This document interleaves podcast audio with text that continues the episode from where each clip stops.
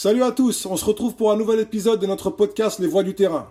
Aujourd'hui, j'ai l'honneur d'accueillir un invité de luxe à nouveau, le basketteur international Ahmad Mbaye. Les Voix du terrain, c'est maintenant. Salut Ahmad Salut François. Bah écoute, merci à toi d'avoir répondu présent et d'accepter de venir échanger avec moi aujourd'hui. Merci à toi de m'avoir invité. Bah écoute, c'est un, un, honneur et un plaisir pour moi.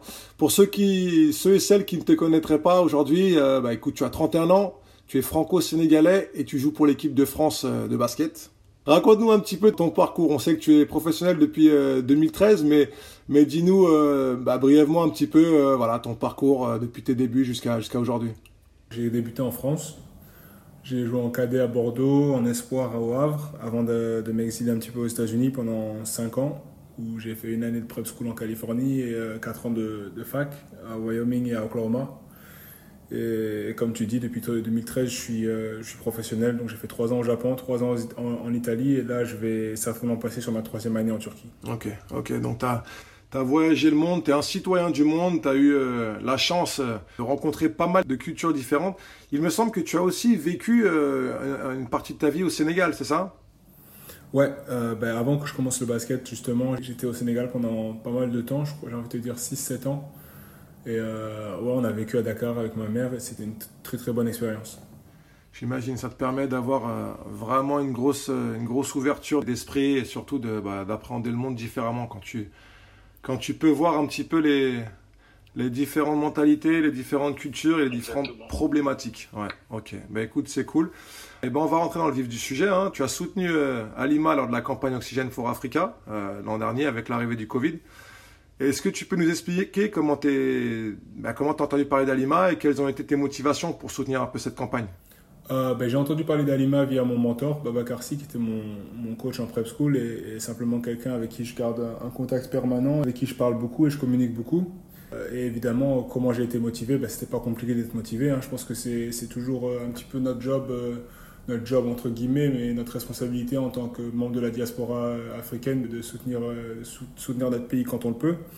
Et c'est vrai qu'avec une, une, pandémie et, quelque chose d'aussi grave qui s'est passé dans tout le monde, c'est devenu une urgence euh, pour nous tous. Quoi. Donc euh, c'était vraiment facile pour moi de décider d'aider Alima, simplement parce que je voyais qu'ils essayaient de faire beaucoup de bien dans, au Sénégal et en Afrique en général, et je voulais pouvoir participer. Ok, ok. Et toi, en tant que sportif, avec tes obligations et challenges euh, quotidiens dans ta carrière, est-ce que tu vois des similitudes avec ceux du, terrain humanitaire en fait? Un petit peu, mais c'est vrai qu'il reste une différence quand même. Après, nous, c'est un challenge au niveau personnel, simplement parce que ça reste un métier et c'est quelque chose dont on. Le sport, c'est une chose dont on sert pour avancer dans la vie et pour euh, faire avancer notre famille. Mais c'est vrai qu'il y, a des challenges qui restent quand même un petit peu personnels, alors que là, au niveau humanitaire, c'est des challenges qui sont beaucoup plus important. C'est de, de l'humain. C'est des vies qui sont, qui sont en jeu. Et, donc, euh, et donc, directement, le risque et euh, l'importance devient beaucoup plus importante. Donc, euh, je pense que ce qu'ils font sur le terrain et, et, ce qu'on fait sur le terrain, ça reste un petit peu différent, simplement parce qu'il y a une grande importance de leur côté que d'une autre. Ok. Ben écoute, moi j'apprécie beaucoup ton humilité, mais j'ai envie de dire quand même que vous faites, euh, alors pas la même chose, mais vous aussi, vous les sportifs, vous sauvez des vies, selon moi, et là ce n'est que mon avis. Ce modèle que vous donnez aux jeunes, je pense que indirectement, alors effectivement l'humanitaire va sauver des vies peut-être directement, plus frontalement, mais vous, vous donnez quand même un certain espoir et une certaine, euh, un certain rêve à, à toute une jeunesse et, qui leur permet des fois bah, d'éviter bien des choses. Et voilà, je tenais quand même, à, à, en tout cas moi, à te tirer mon chapeau à, et à toi ainsi que tous les sportifs parce que vous êtes quand même des acteurs euh, positifs et vous avez un impact sur les vies quand même de, de pas mal d'enfants, je trouve. Ça fait plaisir de savoir que c'est quelque chose qu'on peut faire en tant que sportif.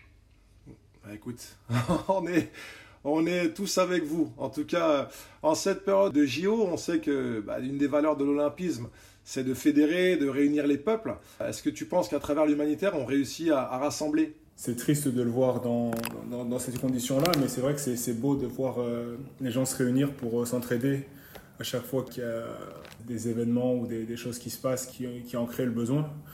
Mais euh, de voir les gens se réunir et tous se mettre ensemble pour essayer d'aider le plus possible à une certaine cause, je trouve ça énorme. Et ouais, ça se rassemble vachement de l'olympisme, tout simplement qu'on le fait dans, sous différentes couleurs.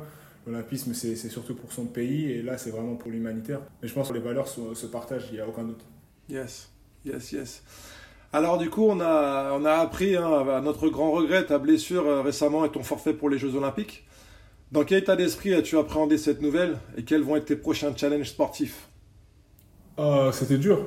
Les, Jeux, c'était un, gros objectif personnel. Mais euh, déjà, le fait d'avoir été sélectionné, c'est un grand honneur. Et ça, c'est quelque chose que je vais garder en tête.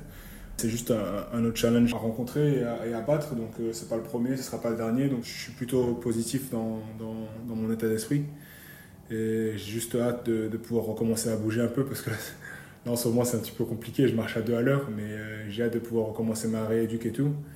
Et, euh, et penser au prochain challenge. Quoi. Et donc, dans tous les cas, ma vie ne s'arrête pas, la vie ne s'arrête pas, ma carrière ne s'arrête pas non plus. Donc, euh, j'ai de la chance, ça reste une opération assez simple et euh, une blessure qui est relativement légère. Donc, on va, on va continuer à pousser. hein. Et en général, mon état d'esprit est plutôt, plutôt positif. Donc là, je suis bien.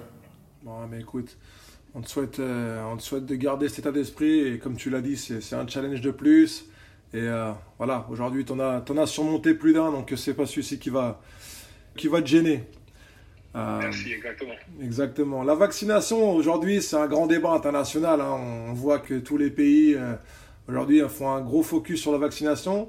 Euh, Penses-tu que c'est ce qui pourrait épargner l'Afrique d'une nouvelle vague de Covid? Ah, bah, écoute, c'est dur pour moi de te le dire simplement parce que j'ai pas les connaissances ou le, le savoir-faire euh, pour te donner une réponse par rapport à ça.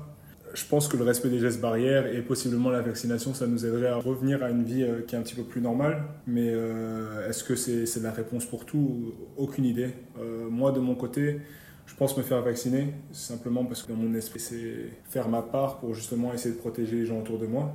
Mais évidemment, c'est avec des, connaissances limitées au su- sur, le sujet. Je pense qu'il y, a- beaucoup plus à savoir que ce que je sais. Donc moi, c'est la décision que j'ai prise de mon côté. Mais si d'autres personnes ne souhaitent ne pas se faire vacciner, je comprends aussi leur point de vue.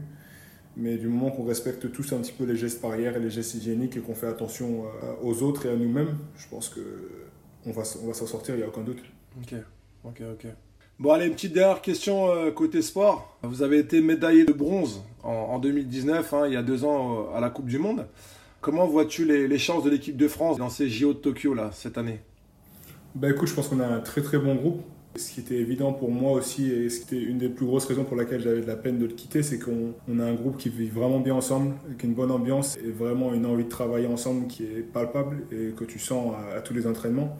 Donc ça, c'est un gros plus. Et en plus de ça, je pense qu'on a énormément de talent, que ce soit les joueurs qui sont en NBA ou les joueurs qui sont en Europe. Je pense qu'on a énormément de talent et énormément de, de savoir-faire. Et donc, euh, c'est vrai que si on arrive à mettre tout ça ensemble, encore une fois, on a une chance de faire quelque chose de spécial. Donc, euh, ouais, moi, je, je parie sur une médaille, il n'y a aucun doute. J'ai vraiment confiance en tout le monde dans, le groupe, même si je ne peux pas, pas en faire partie. Euh, Et donc, voilà, j'ai aucun doute qu'ils vont y aller, qu'ils vont donner tout ce qu'il faut et qu'ils vont, j'espère, nous, donner une performance, euh, une performance historique.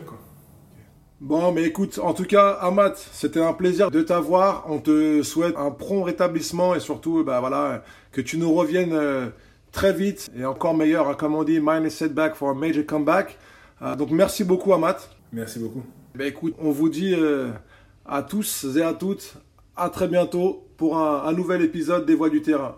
Ciao Voilà, les Voix du Terrain, c'est terminé. Et je vous dis à très très vite pour de nouvelles aventures. Ciao ciao